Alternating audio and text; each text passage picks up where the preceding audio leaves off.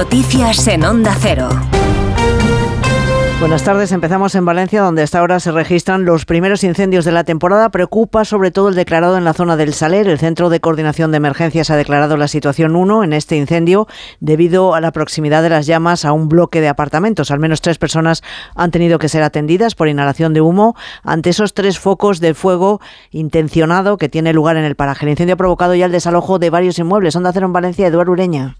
La Guardia Civil ha desalojado dos edificios, entre ellos uno situado cerca del Hotel City de las Torres del norte de la Devesa del Salero. Por el momento, tres personas han sido atendidas por inhalación de humo. Este lunes se ha decretado el nivel amarillo por vientos en el interior sur de Castellón y en todo el interior y litoral norte de la provincia de Valencia. Además, el Centro de Gestión y Seguridad Viaria de la Generalitat ha cortado la circulación de la carretera CV500 para evitar desplazamientos hacia el Saler. Los bomberos trabajan también hasta ahora en varios pequeños fuegos que afectan a las localidades de Xeresa, Sella y Simat de la Valldigna. Noticia también esta ahora es que dos de los ocho detenidos por la muerte de dos agentes de la Guardia Civil, a los que embistieron el pasado viernes con una narcolancha, han quedado en libertad provisional con cargos tras declarar ante el juez de Barbate en Cádiz que está instruyendo este caso. Se trata de los dos hombres que fueron en un vehículo a Soto Grande a buscar a algunas de las seis personas que estaban en la narcolancha que embistió a los agentes al entrar al puerto de Barbate. Los dos detenidos, que han quedado en libertad con cargos, salieron por su propio pie del juzgado y el resto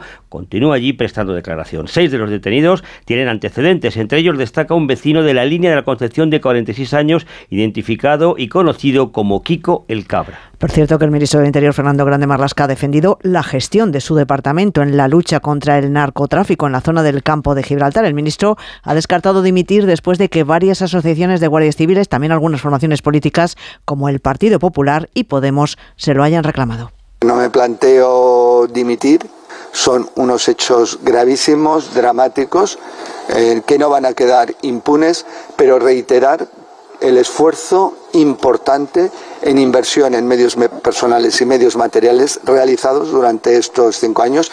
El viernes a la mañana, buena prueba del mismo, presentamos el cuarto plan especial de lucha eh, contra el narcotráfico en el campo de Gibraltar. Nos situamos ahora en, Oriente Próximo. Sobre la situación en la Franja de Gaza se ha pronunciado el alto representante de la Unión Europea para Política Exterior, Josep Borrell, preocupado por lo que pueda suceder si Israel persiste con sus planes de ataque y se cuestiona si los civiles van a ser evacuados a la Luna, ha dicho. Es su respuesta a la petición de Israel de que Naciones Unidas coopere en la evacuación de civiles en las zonas de combate. Corresponsal comunitario Jacobo de Regoyos. Ha sido durante la rueda de prensa junto al responsable de la Agencia de Naciones Unidas para los Refugiados Palestinos, agencia la que ha defendido diciendo Borrell el que las alegaciones de Israel no han sido todavía aprobadas, el alto representante ha añadido que Netanyahu no escucha a nadie y que cuando su gobierno pide que se evacúen a los palestinos, ¿Dónde se les van a evacuar? Dice, a la luna. Borrell también ha criticado las ideas tontas de Trump. Dice sobre la OTAN que no puede ser una alianza militar a la carta.